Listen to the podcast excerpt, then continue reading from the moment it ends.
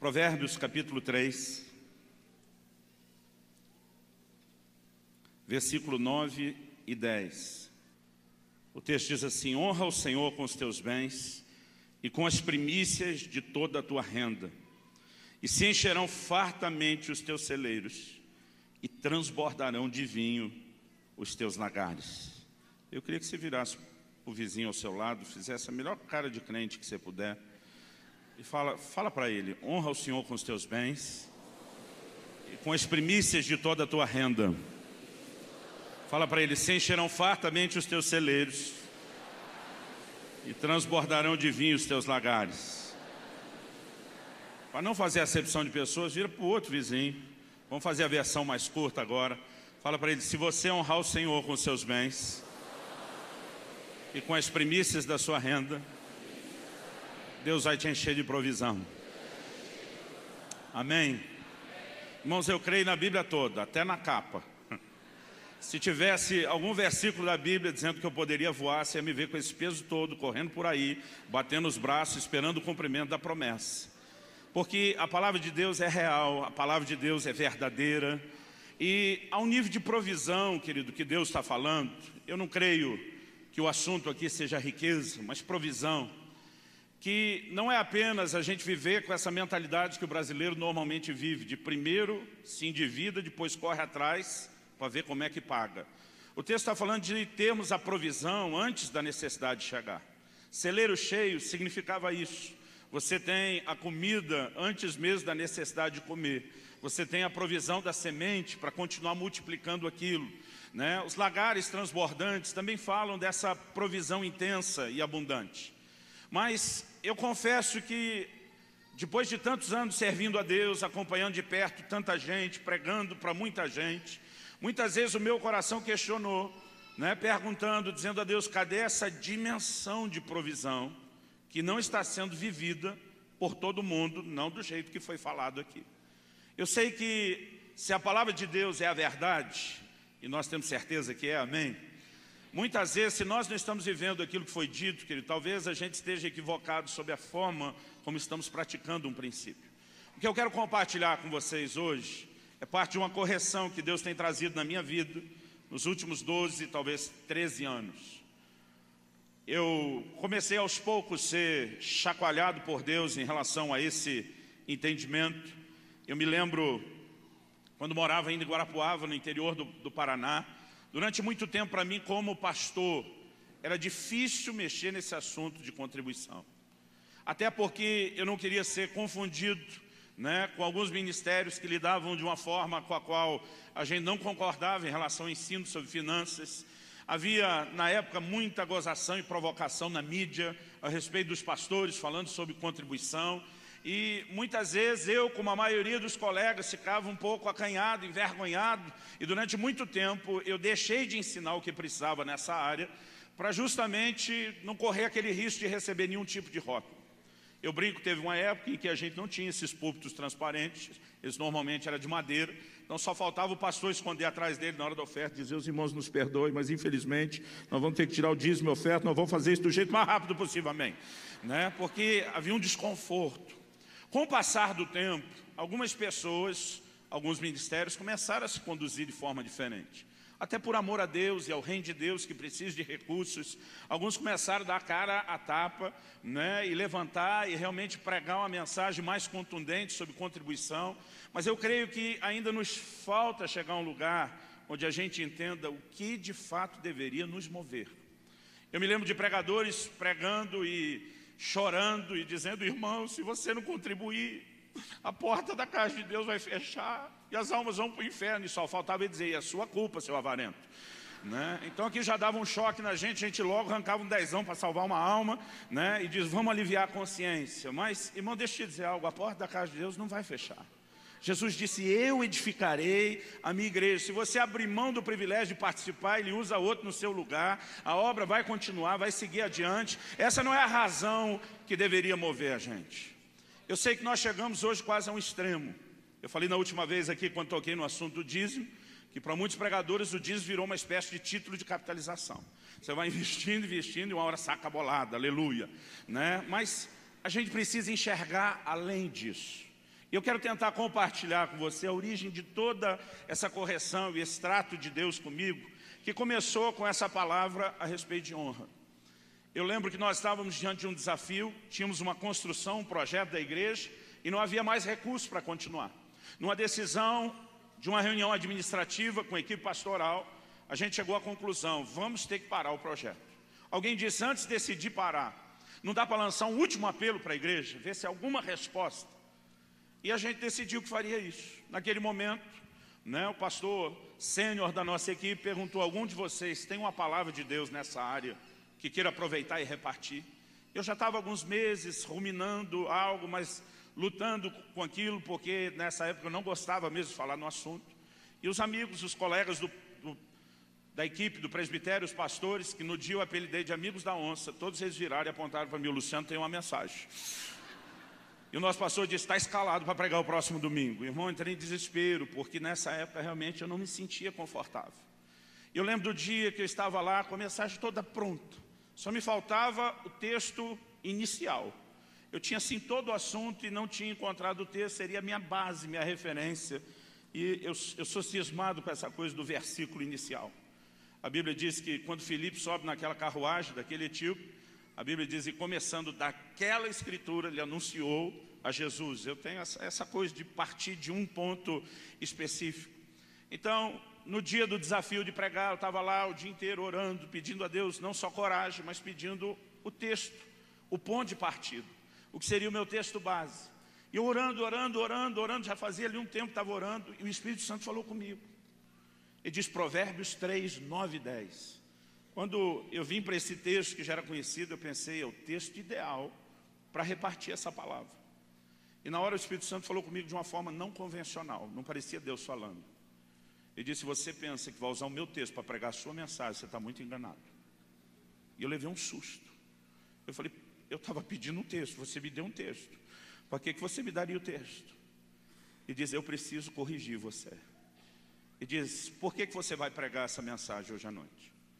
Eu falei, porque o Senhor quer que o seu povo aprenda. O Senhor disse, faz meses que eu queria que eles aprendessem, te dê a mensagem, você não teve coragem. Por que agora? Eu já entendi, irmão, Deus sabe todas as coisas, não tem como a gente burlar. Eu falei, negócio é o seguinte, a obra vai parar, a gente precisa de recurso. Mas não é para mim, é para você, já fui me defendendo. E Deus naquele dia falou, filho, você precisa enxergar que o propósito da contribuição é muito maior do que os projetos. E diz, eu quero que você enxergue algo nesse texto. E de repente a palavra honra saltou diante dos meus olhos. O Senhor perguntou ao meu coração o que é honrar. Eu sei que Ele não pergunta as coisas saber a resposta, Ele sabe tudo. Ele quer fazer a gente pensar, então eu peguei um dicionário de português na hora. Abri no meu escritório e vi que o verbo honrar significa distinguir, fazer distinção, fazer diferença. E ele começou a falar comigo a respeito dessa questão da honra. E o que eu quero falar hoje sobre a contribuição, eu quero dar o nome de uma questão de honra. Mais do que qualquer outra coisa que eu e você possamos imaginar. Em qualquer nível de contribuição que Deus instituiu e que nós devemos praticar, a gente precisa enxergar isso. Já fazia um tempo que Deus vinha tentando me corrigir. Eu me lembro que em, em janeiro de 2000 eu estive ministrando em, em Gana, na África Ocidental, e eu me lembro a primeira vez que nós chegamos, né, no, já de cara no aeroporto, era a minha primeira vez na África, eu estava muito empolgado.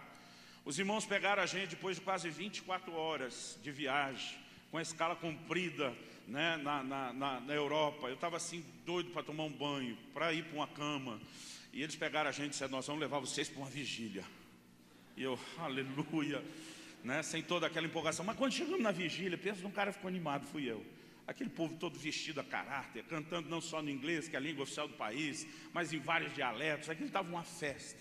E aquele povo, além de adorar, orando muito, eles têm uma pegada de oração muito intensa.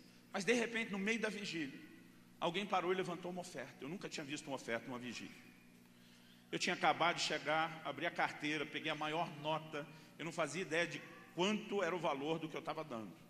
Porque a gente tinha feito a conversão aqui do real para o dólar, do dólar para o CEDI, que é a moeda deles mas dei assim, né, a maior oferta que eu achei que eu podia dar. No dia, isso era uma quarta-feira, no dia seguinte, a quinta, nós fomos para o que supostamente seria só uma reunião de treinamento. Quando chegamos lá, oferta. Eu já dei um pouco menos. Na sexta-feira, outro dia, de manhã, uma reunião só com pastores. Achei que os pastores eram isentos, que é nada, oferta. E assim foi até o domingo. Quando chegou o culto do domingo, vocês levantaram quatro ofertas diferentes. E quando terminou o culto, eu já não estava mais tão crente. Às vezes a gente parece estar pregado na cruz com velcro, né? Que é fácil sair. E eu peguei um dos pastores da equipe, falei, amigão, vem cá, vamos conversar. Eu falei, você já esteve lá no Brasil com o seu pastor. Eu falei, nós somos terceiro mundo, mas com todo respeito, somos terceiro mundo melhorzinho que vocês. Nossa condição está um pouco melhor. Ele falou, por que, que você está falando isso? É porque na época a gente só contribuía na reunião de domingo, em nenhuma outra. Eu falei, cara, lá no Brasil a gente tem uma condição melhor do que vocês, oferta uma vez por semana. Aqui vocês, tudo quanto é reunião, não precisa ser culto, pode ser oração, né? pode ser treinamento, vocês levantam oferta. Chega o domingo, quatro ofertas. Eu falei, quem é que aguenta isso? Eu falei, acabei de chegar, eu estou quase quebrado, falido. Ele olhou para mim com a cara de espanto e fez aquele gesto universal, que não depende da língua que você fala, para entender a desaprovação. Quando o cara balança a cabeça, faz... Ele olhou para mim e falou: Você acha que nós levantamos oferta toda reunião porque nós queremos arrecadar mais? Olhei para ele e falei: Se não fosse por isso, seria por quê? Ele olhou para mim e falou: Desde a velha aliança, Deus instituiu um princípio: ninguém compareça perante mim de mãos vazias. Ele diz: Nós não estamos tentando tirar recurso do povo. E foi o que nós ensinamos ao povo. Eu vou forçar um pouco o câmbio para dar certo. Essa pessoa só tem cinco reais naquela semana para ofertar. Em vez de ofertar cinco numa reunião e nenhuma nas outras, e ela vai estar em cinco reuniões, então que ela troque em cinco de um. E a cada reunião ela traga algo. Eu falei, no final das contas não dá na mesma. Ele falou, para efeito de contabilidade, é a mesma oferta entrando. Ele diz, agora experimente você entregar um buquê de flores para sua esposa de uma vez só, ou tirar cada uma, cada flor daquele buquê, cada dia trazer uma flor novamente, e você vai entender o que eu estou falando a respeito do que você está comunicando. Eu tive vontade de olhar para ele e falar: desculpa a vergonha que eu passei. E Deus já vinha começando a tratar comigo, mas nesse dia ele falou de uma maneira muito forte que o propósito da contribuição não é suprir projetos, o propósito da contribuição não é apenas movimentar essa necessidade material que o reino tem. O que Deus está falando aqui é a respeito de honra. E eu entendi que o grande interesse de Deus, querido, não está na oferta. O maior interesse de Deus não é na oferta em si que eu e você entregamos, mas sim na honra que ela deveria expressar, na honra que ela deveria manifestar. Eu quero que você avance comigo para Malaquias, capítulo 1. Malaquias, capítulo 1 e que você acompanhe comigo a partir do versículo 6. Nesse texto, Deus, de uma forma muito clara, ele mexe no assunto. Ele diz: O filho honra o pai, e o servo ao seu senhor. Deus disse: Eu sou o pai, onde está a minha honra? Se eu sou o senhor, onde está o respeito para comigo? Um dos sinônimos de honra é respeito. Diz o Senhor dos Exércitos: A vós outros, ó sacerdotes, que desprezais o meu nome. Vós dizeis, e que desprezamos nós o teu nome? Ofereceis sobre o meu altar pão imundo, e ainda perguntais, em que te havemos profanado? Nisto que pensais, que a mesa do Senhor é desprezível. Quando trazeis animal cego para o sacrificardes, não é isso mal? E quando trazeis o coxo ou o enfermo, não é isso mal? O Senhor diz, ora, apresenta-o ao teu governador. Acaso terá ele agrado em ti e te será favorável? Diz o Senhor dos Exércitos. Versículo 9: Agora, pois, suplicai o favor de Deus que nos conceda a sua graça, mas com tais ofertas nas vossas mãos, aceitará Ele a vossa pessoa, diz o Senhor dos Exércitos. Versículo 10: Tomar houvesse entre vós quem feche as portas, aqui as portas do templo, para que não acendesseis debalde, essa palavra debalde significa em vão, à toa, o fogo do meu altar. Deus diz: Eu não tenho prazer em vós, diz o Senhor dos Exércitos, nem aceitarei da vossa mão a oferta. Qual é o protesto de Deus aqui? Deus está dizendo: o filho honra o pai e o servo ao seu senhor. São dois níveis de relacionamento que nós temos com Deus. Ele é nosso pai, somos seus filhos, ele é nosso senhor, somos seus servos. Amém? Ele diz: nesses dois níveis de relacionamento existe honra. Ele diz: se eu sou pai, se eu sou senhor, cadê minha honra? Deus está dizendo basicamente: se vocês não forem me dar honra, não precisa dar nada. Ele diz: Eu preferia que as portas do templo fossem fechadas. Vocês estão acendendo o fogo do altar à toa. Basicamente, Deus está dizendo que se a nossa oferta não expressa honra, ela não tem valor nenhum. Porque a razão principal, eu sei, querido, eu cresci ouvindo isso, muitos cresceram ouvindo isso, eu preguei muito isso, dizendo que o propósito dos dízimos e ofertas é a manutenção da casa de Deus. Quando eu falo casa, é lógico que eu não estou falando do prédio, mas a estrutura que permite as pessoas né, se reunirem. Mas hoje eu diria que a manutenção da casa de Deus é efeito colateral, é mera consequência, não é o propósito. Deus está dizendo: se vocês não me trouxerem honra, não precisa trazer é nada. O Senhor, no versículo 9, ele não diz apenas que não aceitaria a oferta. A pergunta de Malaquias é: com tais ofertas nas vossas mãos, aceitará ele a vossa pessoa? Algo que eu tenho aprendido na Bíblia, querido, que quando Deus aceita, não é apenas a oferta, é o ofertante. Mas quando ele rejeita, também não é só a oferta, é o ofertante. A Bíblia diz em Gênesis 4 que Deus se agradou de Abel, primeiro a pessoa, e depois da sua oferta. Mas Deus não se agradou de Caim, a pessoa, e da sua oferta. Aliás, quando você olha para a forma como Deus lida com isso, é evidente que Deus não está atrás da contribuição. Se o que Deus quisesse fosse simplesmente oferta, então qualquer oferta deveria agradá-lo. Mas o fato de Deus rejeitar algumas ofertas é porque para Deus, querido, nós temos que fazer, e eu bato muito nessa tecla, não adianta apenas fazer a coisa certa. A gente precisa fazer a coisa certa do jeito certo. Você pode falar isso para o vizinho ao seu lado? Fala, nós temos que fazer a coisa certa do jeito certo. Se Deus permitir, eu vou falar um pouco sobre esse assunto um pouco mais à noite.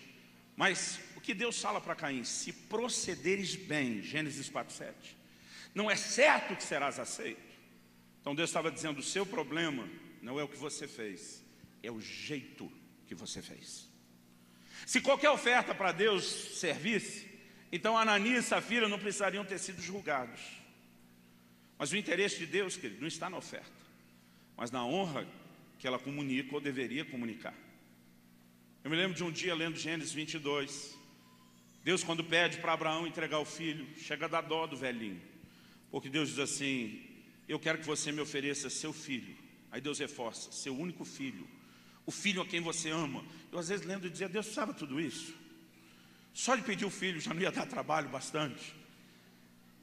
E por fim, Abraão, esse homem de fé, vai. Na hora que ele está disposto a descer o cutelo no menino, uma voz brada do céu e diz: Não faça isso. Eu tento ler cada história bíblica me colocando lá dentro. E obviamente, como meu temperamento é diferente, Imagino que a minha reação talvez teria sido diferente da de Abraão. Eu acho que eu teria gritado, bradado de volta: se decida, o senhor quer ou não quer o menino? Eu acho que se eu fizesse isso, Deus teria bradado de volta: eu nunca quis o menino. Eu queria a sua disposição de entregar algo. O interesse de Deus, querido, nunca está na oferta em si, mas naquilo que ela deveria comunicar. As nossas ofertas, elas têm uma linguagem, elas precisam falar algo. E eu acredito que essa mensagem de honra é algo que Deus está cobrando, e a gente precisa entender de fato o que Ele quer, porque se não for para oferecer honra, Deus está dizendo que a gente não precisa oferecer nada. A palavra de Deus fala que Jesus se coloca diante do gasofilácio no templo. E o texto diz que ele estava ali para observar como. Marcos 12, de 41 a 44, se você estiver anotando. O texto diz: Jesus se assentou diante do gasofilácio para observar como as pessoas ofertavam. O texto não diz que ele sentou para observar quanto, porque o que chama a atenção de Deus, que ele nunca é o quanto, até porque o quanto é relativo. 50 reais para um pode ser troco, para outro pode ser a comida da semana toda. Deus sentou, Jesus sentou para ver o como fariam. E o texto diz que uma mulher, uma viúva pobre, que deu duas moedinhas, que juntos depois de fazer o câmbio, somava um quadrante, a menor moeda do Império Romano. Ela chamou mais atenção de Jesus do que os ricos que deram muito. Agora, por que, que ela chamou mais atenção? Jesus disse que os ricos davam do que lhes sobrava, mas a mulher deu todo o seu sustento. O que a pessoa está empenhando e comunicando na declaração do que ela entrega, para Deus faz toda a diferença. Eu comecei a me questionar, por que, que Deus pediria honra? Deus não é carente, Deus não tem nenhum problema de autoestima, Ele não precisa de autoafirmação. Augusto Jorge dizem que um dos significados do nome El Shaddai não seria só o Todo-Poderoso, mas o Deus que é mais do que suficiente. Ele é absoluto, completo em si. Deus não precisa de honra. Por que, que Ele nos pediu honra? Porque isso tem muito a ver com, com algo que precisa acontecer dentro de mim e dentro de você. Entender essa questão de honra é uma chave. E eu diria uma chave muito, muito importante, não só na contribuição, mas na relação com Deus. Interessante que há muitas formas de honrar o Senhor. Jesus, citando o profeta Isaías, diz: Esse povo me honra com os lábios, mas o coração está longe de mim. O problema não era honrar com o lábio, era que os lábios estavam desconectados do coração. Há uma honra com os lábios. O livro de Hebreus fala do fruto, de sacrifício de louvor, que são o fruto de lábios que confessam seu nome. Agora, Deus está pedindo uma honra específica, numa área específica. Ele diz: Eu quero que vocês me honrem com os bens. Eu quero que vocês me honrem com as primícias da renda. Porque Deus mexeu nesse assunto. Eu diria para você que é porque é um dos assuntos mais delicados na vida do homem. Outro dia alguém me disse, pastor, a Bíblia diz que o dinheiro é a raiz de todos os males, não é não? Eu falei, não. A Bíblia diz que o amor ao dinheiro é a raiz de todos os males. Ele falou para mim, qual a diferença? Eu falei, é simples. Uma pessoa pode não ter um tostão no bolso, pode estar mais quebrado que arroz de terceira, como a gente diz lá no sul. Naquele estado, se chamar mulher de meu bem, o banco confisca, tão endividado que está. E mesmo não tendo dinheiro, ele pode ter o amor ao dinheiro. Então, cara, além de quebrado e falido, ele tem a raiz de todos os males. Agora, alguém pode ter dinheiro e não ter o amor ao dinheiro. No Salmo 62, 10, a Bíblia diz o seguinte: se as vossas riquezas aumentam, jogue tudo fora, isso está lá. Dia um irmão falou, eu acho que é mais ou menos assim. Falei, então eu ajudo você a se esvaziar. Nós damos destino para isso tudo. O texto diz: Se as vossas riquezas aumentam, não ponhais nelas o coração. Eu creio, querido, que o problema, e eu quero citar aqui uma frase que eu li num dos livros de Kenneth Reagan há muito tempo, ele diz: O problema não é o crente ter dinheiro, o problema é quando o dinheiro tem o crente. Aí a confusão está feita. No entanto, apesar de o dinheiro em si não ser o problema, a relação com ele é algo delicado, é algo sensível. Paulo diz lá em 1 Timóteo 6, não apenas que o amor ao dinheiro é a raiz de todos os males, mas ele fala que alguns nessa cobiça se desviaram da fé, traspassaram-se a si mesmos com muitas dores. Então nós não podemos negar que essa área de relacionamento do ser humano com o dinheiro é algo delicado, é uma zona de risco. Embora o problema em si não seja o dinheiro, a maneira de relacionar é que apresenta o problema. E quando você começa a olhar por essa perspectiva, o ensino de Jesus em algumas áreas, talvez vai fazer bem mais sentido. A única coisa na Bíblia chamar de um Senhor, concorrendo com o senhorio de Deus no nosso coração, é a relação errada do, do cristão com as riquezas. Jesus disse: Não podeis servir a dois senhores, Mateus 6,24. Não podeis servir a Deus e às riquezas. A única coisa chamar de um Senhor, concorrendo com o senhorio de Deus no coração do homem. Na parábola do semeador, Jesus fala que uma das sementes caiu entre espinhos e que os espinhos cresceram e sufocaram a palavra, a semente. Na hora de interpretar para os discípulos, Jesus fala que a semente é a palavra e os espinhos são os cuidados do mundo e a sedução das riquezas. Pensa numa área que tem o poder de sufocar a ação da palavra de Deus na vida de um cristão. Se ele não tiver o devido cuidado, é justamente uma forma errada de relacionar com aquilo que é material. Em Colossenses 3,5, o apóstolo Paulo diz que a, a, a, avareza é idolatria. Todo cristão que é apegado demais ao que é material, ele tem um ídolo, ele tem um falso Deus na sua vida. Então, quando Deus diz, eu quero que vocês me honrem, e lembrando que honrar é distinguir, é fazer distinção, Deus está dizendo, eu quero na vida de vocês estar acima do dinheiro, de qualquer bem ou de qualquer valor material. Essa distinção que Deus pede, querido, é muito mais por causa de nós do que por causa dele. Durante muito tempo eu dizia, Deus, eu não entendo essa lei de dar e receber. Por que, que ao dar eu recebo mais? E muitas vezes para mim, a motivação que me levava a contribuir era egoísta. Então, se o caminho para receber é dar, vamos dar para ganhar mais. Mas na verdade, querido, eu creio que Deus não está propondo uma barganha e uma troca. Deus está mexendo na questão de maturidade. Ele está dizendo: se nós aprendemos a honrá-lo e colocá-lo acima, num lugar onde o dinheiro nunca vai ter mais importância do que deveria, num lugar onde o senhorio dele nunca vai sofrer concorrência. Então Deus vai olhar para mim e para você, vai encontrar em nós a maturidade, para que Ele possa liberar mais recursos, sem que isso nos prejudique na relação com Ele. A perspectiva, querido, é completamente diferente quando você entende o que é honra. Deus está dizendo, se você me honrar com seus bens, e Deus não está querendo tirar o que a gente tem, a ponto de ele dizer, se você me honrar com seus bens, eu lhe devolvo muito mais. Deus não quer tirar aquilo que eu e você temos, mas Deus quer que não haja em nós nenhuma forma de apego, nenhuma valorização excessiva ao que deveria permanecer sempre no seu lugar. O dinheiro, que na vida do crente, ele nunca pode ser senhor, ele tem que ser servo. Eu creio que uma das razões pelas quais o livro de Atos mostra uma mudança completa na maneira de entregar oferta. E eu não estou dizendo que isso era assim o tempo todo, mas por três vezes no livro de Atos, a Bíblia fala das pessoas trazendo dinheiro e colocando aos pés dos apóstolos. Eu particularmente acredito que aquilo era um gesto simbólico profético, quando os apóstolos metiam o pé em cima, dizia que o dinheiro não é senhor, aqui o dinheiro é servo. Deixa eu te dizer algo, querido. A Bíblia diz no livro de Apocalipse que lá as ruas serão de ouro. Eu já usei muito isso para dizer o céu é rico.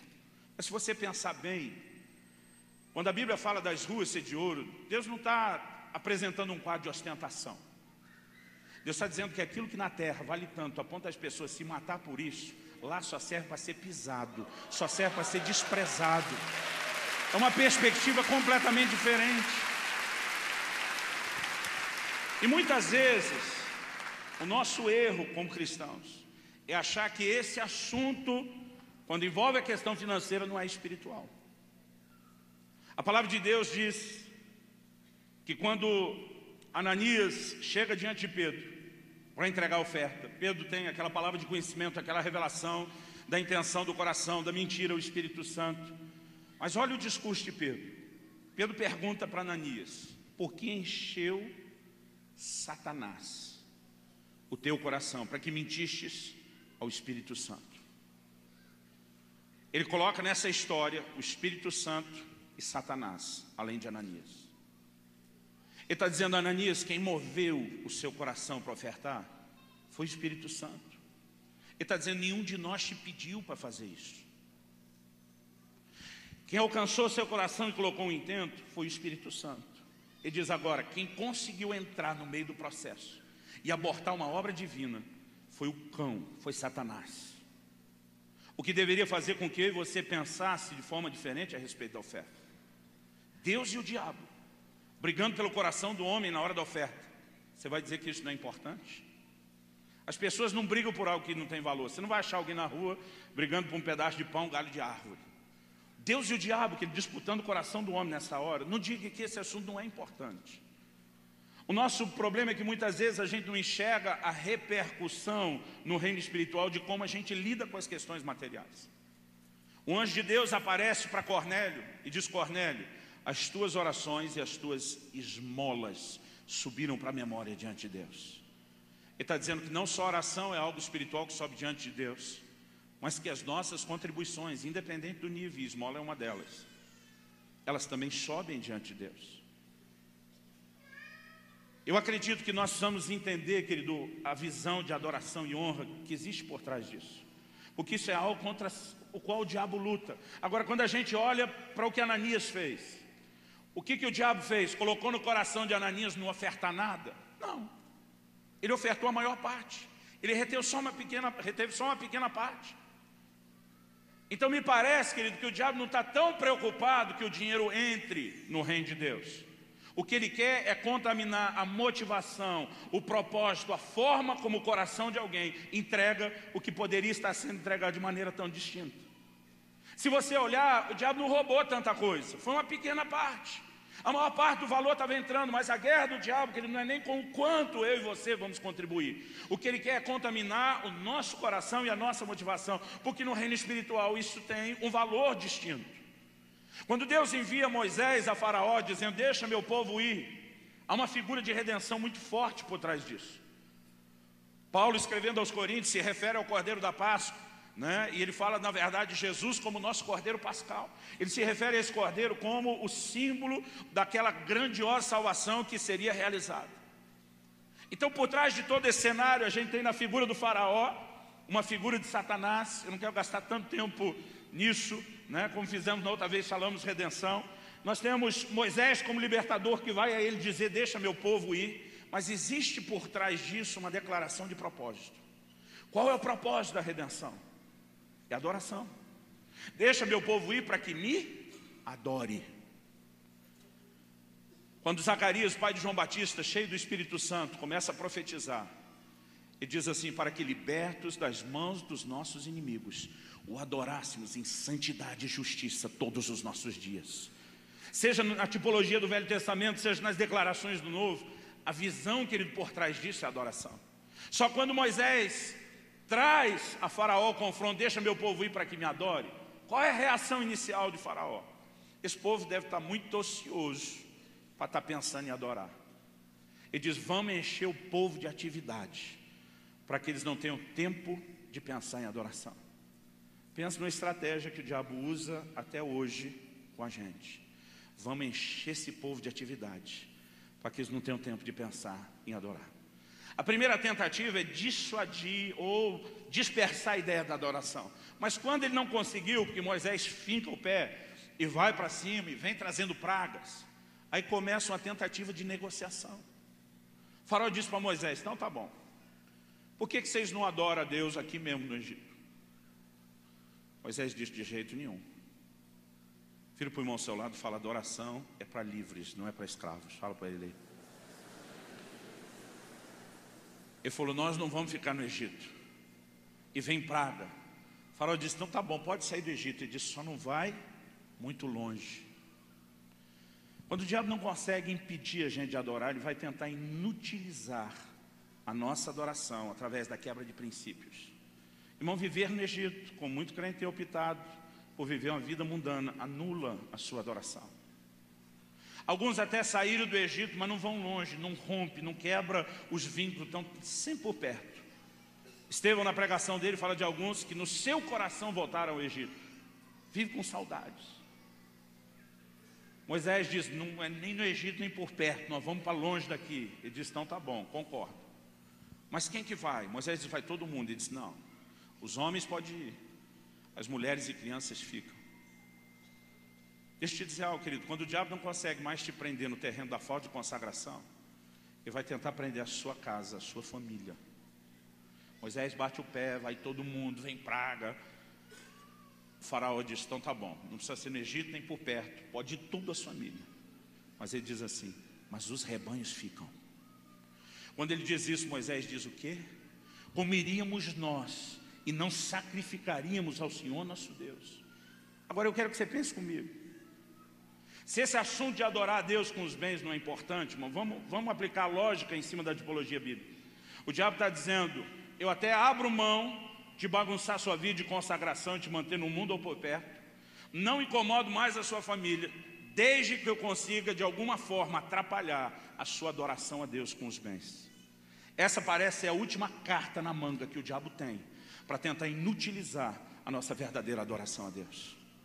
E sabe, querido, essa, essas verdades têm que ser resgatadas. O entendimento disso precisa voltar. O que importa não é tanto aquilo que é feito com a oferta. Mas eu acredito que o que realmente importa, querido, é a atitude do nosso coração. E quando a gente olha para esse texto de Malaquias, eu quero que você volte lá comigo, Malaquias capítulo 1. Eu fico me perguntando o que, que levou os judeus dessa época a começar a trazer aquele tipo de animal. O Senhor diz: apresenta isso ao teu governador. Desde aquela época já se fazia média com o governante.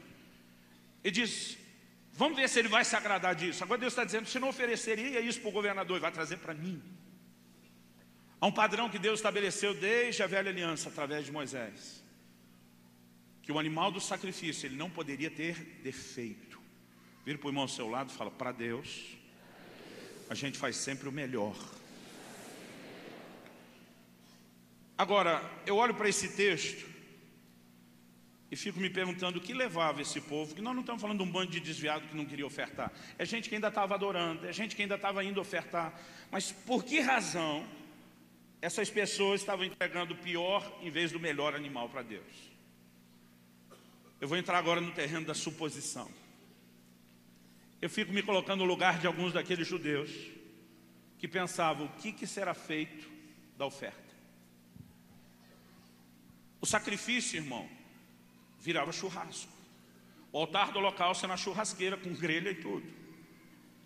O que faz às vezes alguns ministros invejar os sacerdotes da velha aliança. Comiam um churrasquinho de carneiro todo dia. Eu acho que o camarada ficava pensando, vai virar churrasco mesmo. Deus não descia pegar o animal e levar para ele. Aqui virava churrasco. E quando você come um churrasco, muitas vezes, não importa a forma como o animal que cedeu aquela carne estava. Imagina um criador que tem um bichinho cego e um outro perfeito. Ele pensa, esse perfeito a dar um preço bom lá no mercado, esse ceguinho ninguém quer. Por outro lado, tem que entregar algo para Deus. Esse aqui está até cego, mas vai virar churrasco mesmo.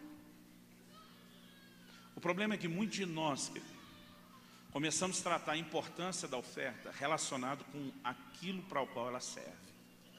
E o propósito da oferta é muito maior do que aquilo que será feito com ela. O que será feito com ela, eu repito, é efeito colateral, é mera consequência. Quando alguém entrega o melhor para Deus, o importante é que ele não é o que estão fazendo com ela, é o que você está declarando ao entregar o melhor para Deus. Para Deus é exatamente isso que conta. Tenta imaginar diante de você um suculento bife de picanha. Aleluia. Alguém de pregação de gordo sempre tem exemplo de comida. Gira, gira e acaba nisso. Principalmente quando é perto do almoço. Agora imagine você cortando um pedaço dessa picanha, colocando na boca, aleluia. Alguns estão tendo até uma visão agora, né? Aí você diz que picanha maravilhosa. Aí você solta o comentário. Pena que o bichinho era cego. Irmão, faz diferença se o bichinho era cego? Vai mudar o gosto da picanha? Vai não. Mas naquele dia que Deus começou a me corrigir, me confrontar, e me disse: O seu problema é que você decidiu pregar sobre oferta hoje só para levantar uma oferta para construção. Eu falei para Deus: Mas o projeto é seu, não é meu. Ele diz: Ainda assim, você está me roubando ao não ensinar o povo a me adorar com os bens. E você está roubando deles o resultado que eles poderiam ter se entendesse o que é essa adoração e a forma dela ser praticada. Naquele dia, quando eu li Deus dizendo eu prefiro que vocês fechem a porta do templo. Ele basicamente estava dizendo, ou vocês entregam honra, ou melhor não entregar nada. E na minha cabeça, naquele momento, querido, eu quero que você entenda que eu estou ali pensando não só como pregador, alimentador do rebanho, mas como empreendedor, como administrador. Tem muita gente que não faz ideia do custo que existe por trás de uma estrutura. E dentro de mim eu queria protestar e dizer, não, Deus, mesmo se ele não estiver empolgado, deixa ele contribuir para a gente pagar as contas. A Bíblia diz que ninguém deve contribuir por constrangimento, nem por necessidade, uma versão diz com tristeza. A Bíblia diz, porque Deus ama o que dá com alegria. A forma como nós fazemos, que ela define toda a diferença. Eu estava no meio dessa luta de porque faz como faz. E Deus me levou a Marcos capítulo 14, eu quero que você abra lá.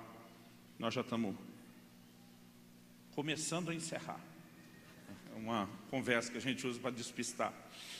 Mar, Marcos capítulo 14, a partir do versículo 3.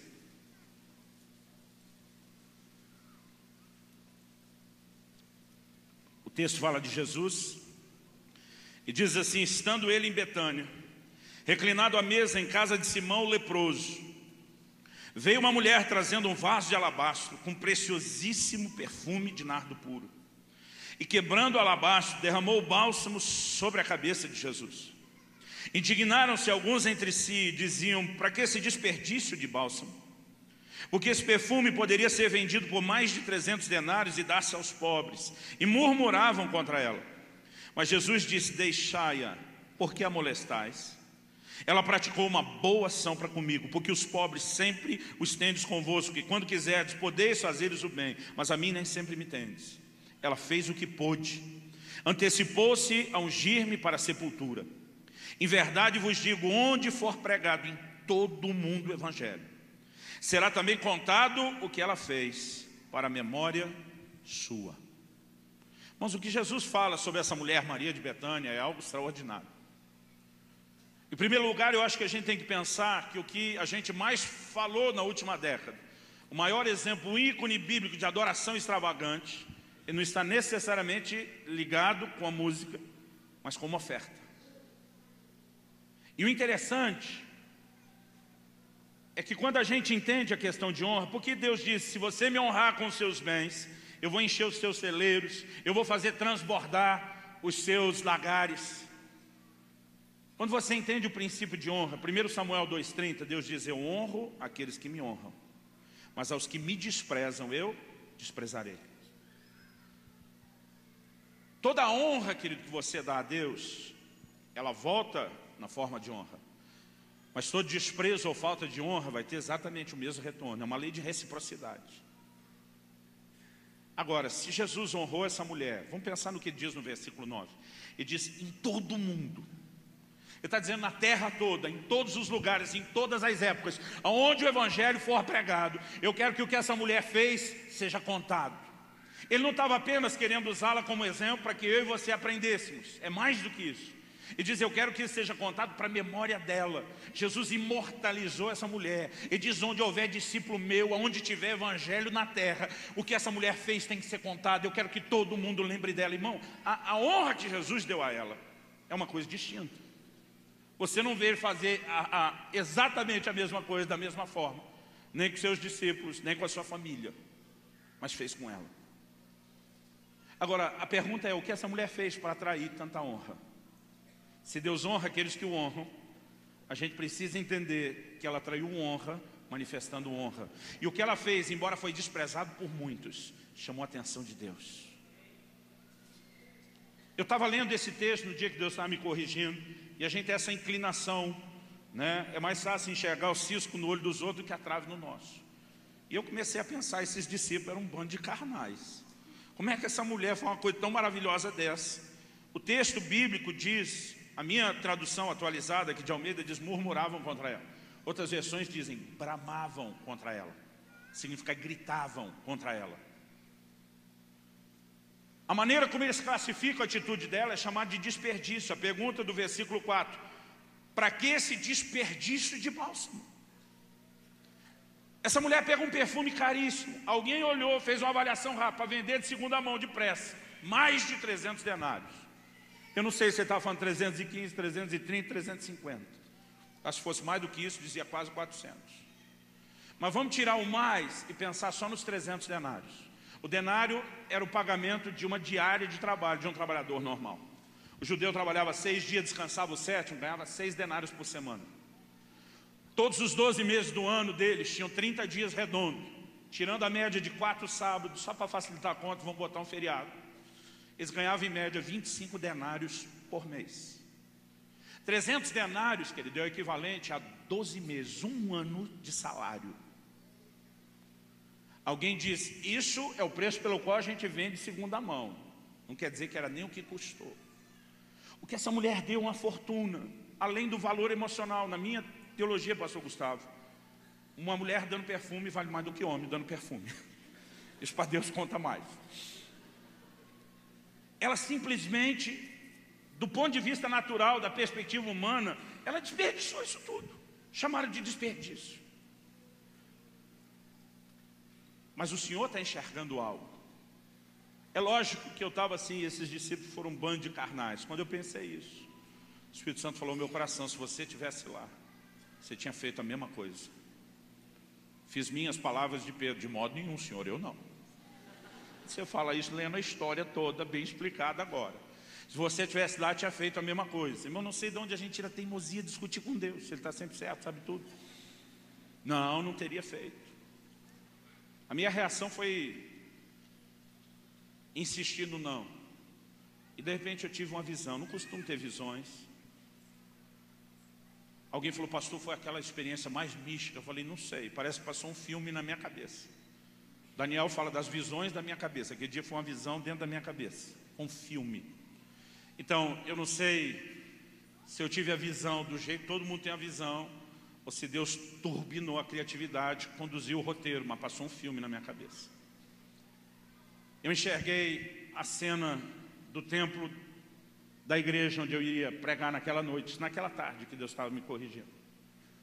A gente tinha uma, um auditório que era comprido. E é como se tivesse uma, uma câmera filmadora na parte alta da esquerda, filmando assim, na transversal, enviesado. E eu assistia ao culto como se fosse dessa perspectiva de cima. Eu me via lá também, sentado. Na verdade, a, a cena que vi não era nem sentado, a gente estava num momento de muita adoração. E apesar de todo aquele barulho da música, é como se tivesse vários canais, eu consegui ouvir um, eu consegui ouvir outro. As expressões de adoração, era um momento assim, de tanta paixão, que eu como pastor não posso negar, fiquei orgulhoso de ver o povo adorando a Deus daquela forma, empolgado. Mas de repente eu vejo um camarada que vem descendo pelo corredor, nunca vi ele antes, só na visão, acho que era uma ovelha virtual. Ele vem descendo pelo corredor, ele está chorando, ele está quebrantado.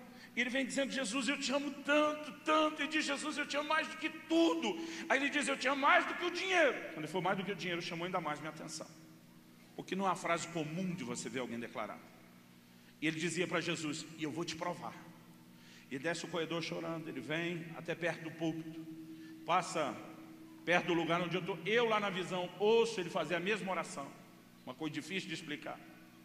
E por fim ele chega e ele simplesmente se ajoelha diante de Deus. Ele está ali chorando, quebrantado. E foi Jesus, eu te amo mais do que tudo, mais do que dinheiro. Eu vou provar.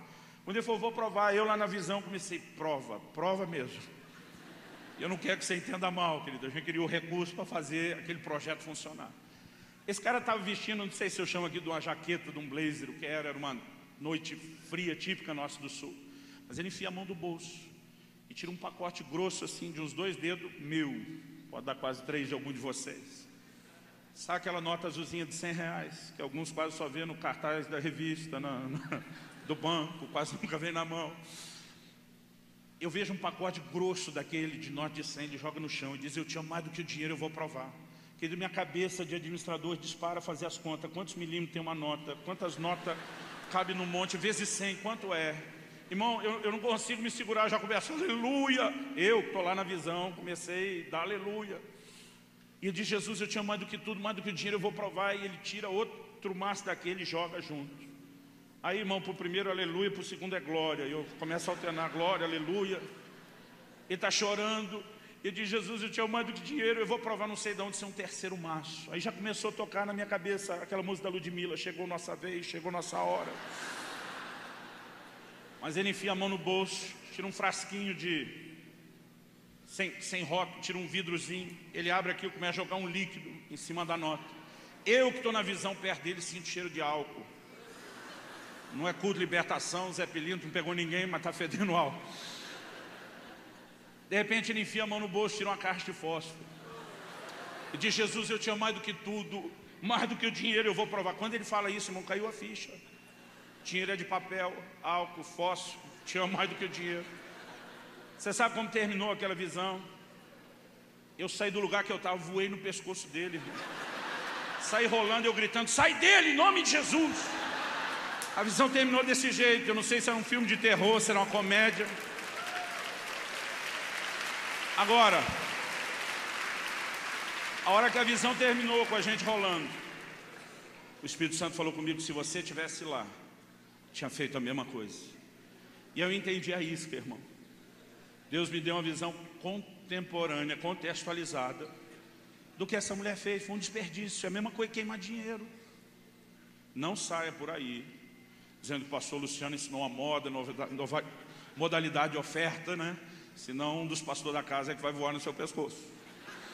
Mas, naquele momento, querido, eu realmente entendi a perspectiva. Eu não consegui olhar para aquele cara e dizer, ele está declarando algo a Deus.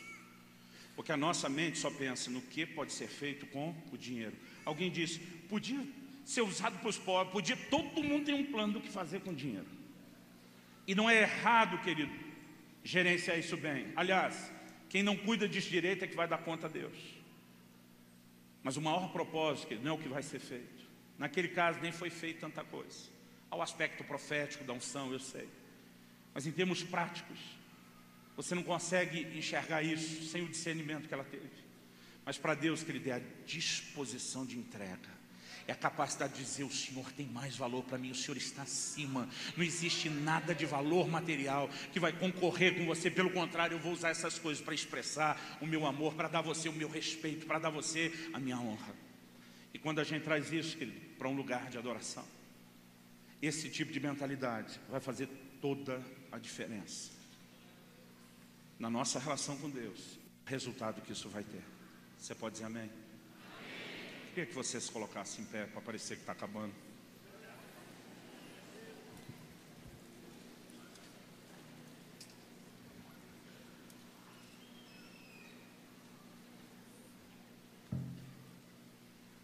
Essa questão da relação do cristão com Deus e o dinheiro não é um assunto sem importância. Alguns estudiosos dizem que nós temos mais de 2.300 versículos na Bíblia que trata da questão de dinheiro, bens e posses.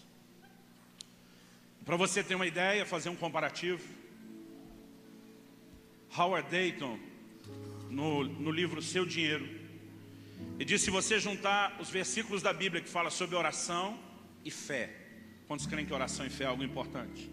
E se você juntar os versículos que tratam dessas duas áreas, você não chega em 500 versículos. Mas sobre bens, dinheiros, dinheiro, posses, são mais de 2.300. Alguns estão falando 2.350. Em quase metade das suas parábolas, Jesus abordou a questão de dinheiro, bens e posses. A Bíblia fala mais de dinheiro, quase, querido, do que salvação. Fica ali, ó. A gente não pode olhar para isso e dizer que é um assunto sem importância.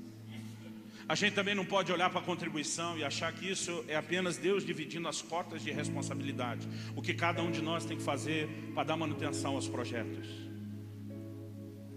Há um lugar, querido, onde a igreja vai entender o que é a verdadeira adoração, o verdadeiro coração por trás disso. E eu não estou falando do valor da oferta.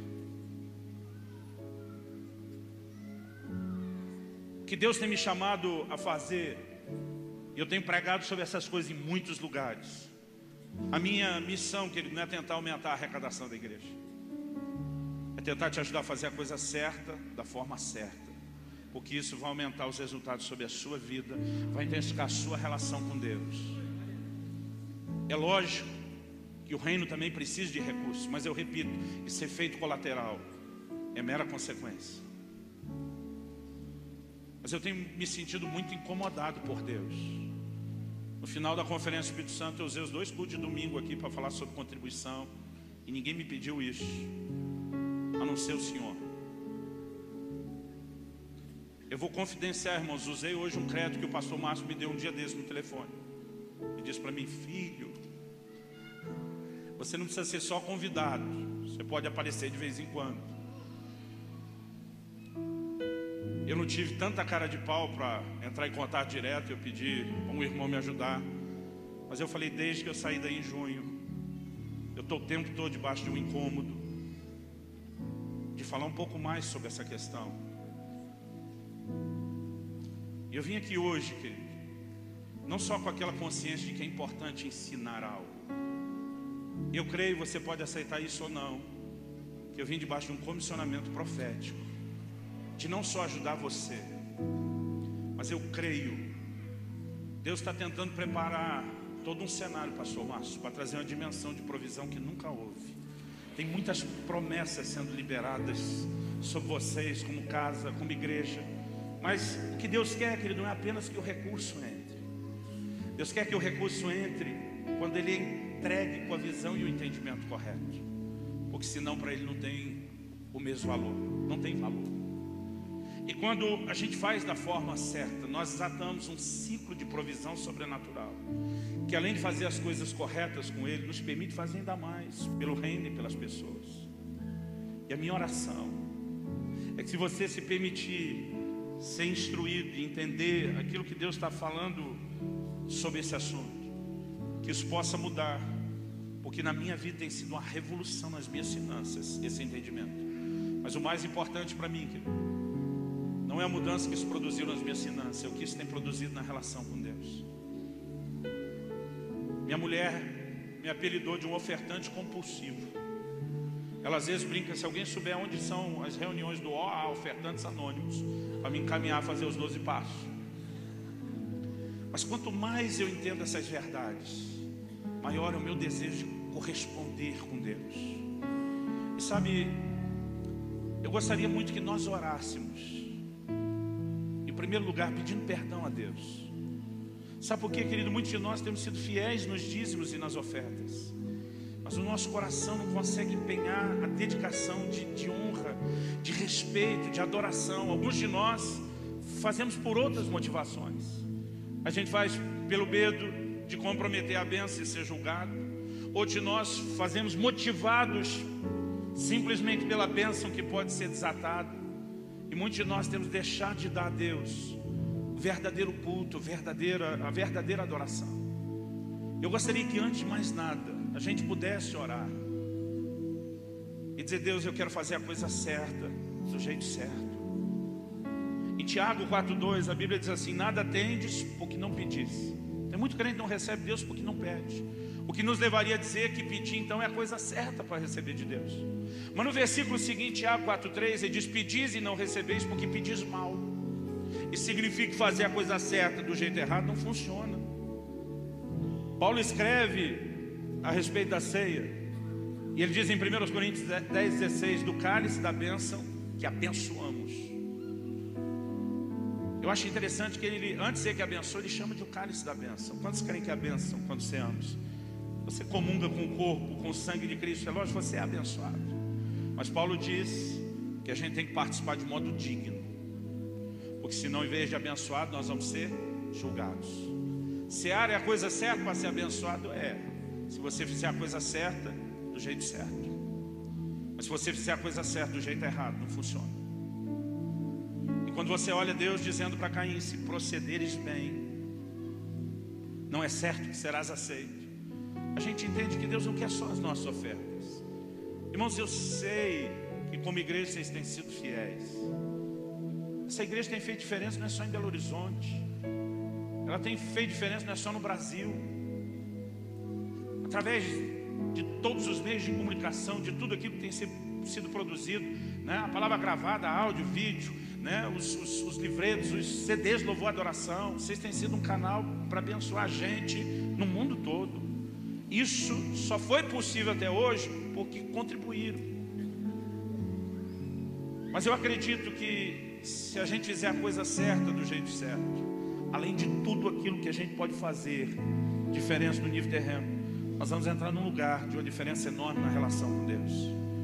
E quando o dinheiro é subjugado aqui, através de uma questão de honra, e ele deixa de ser senhor e vira servo, é nessa hora que o que Deus disse: os seus celeiros vão se encher, os seus lagares vão transbordar. É nessa hora que isso vai começar a acontecer. Não é quando nós temos, é quando nós honramos, é quando nós fizemos a distinção, jogamos o dinheiro para debaixo do pé e Deus para o lugar que lhe pertence.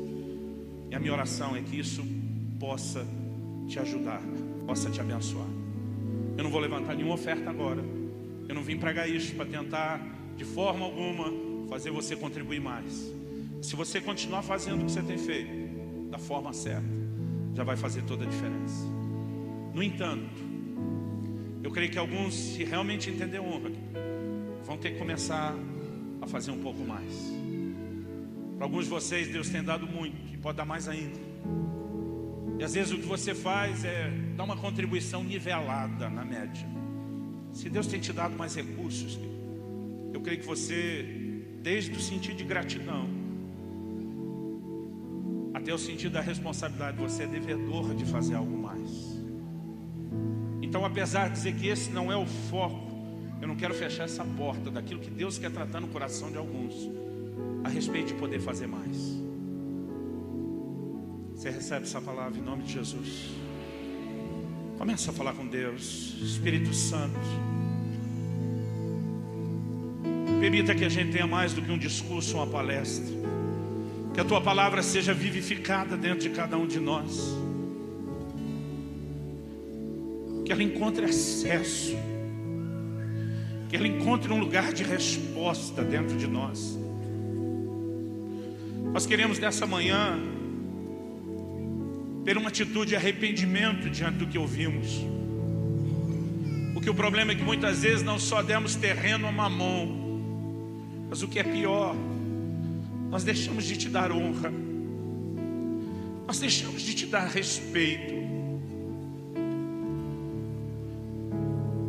Muitas vezes, Senhor, contribuímos com tristeza, muitas vezes não contribuímos, muitas vezes fizemos isso por diversos outros motivos, incluindo nossa ambição tão egoísta. Mas nós queremos crescer e amadurecer nessa área e te pedimos graça e favor nessa manhã. Eu clamo pelo teu sopro, Espírito Santo, vindo com intensidade, com impacto sobre os nossos corações, para que haja em nós uma resposta maior e mais profunda para o Senhor. Eu clamo por um tempo novo na relação de cada um com Deus e os recursos materiais. Eu clamo por um tempo novo de contribuição nessa casa e nesse ministério.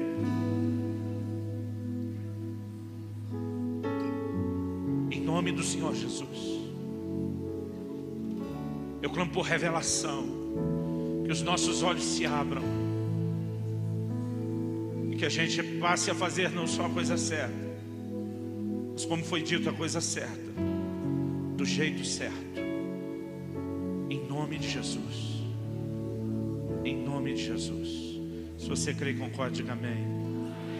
Dê ao Senhor um forte aplauso.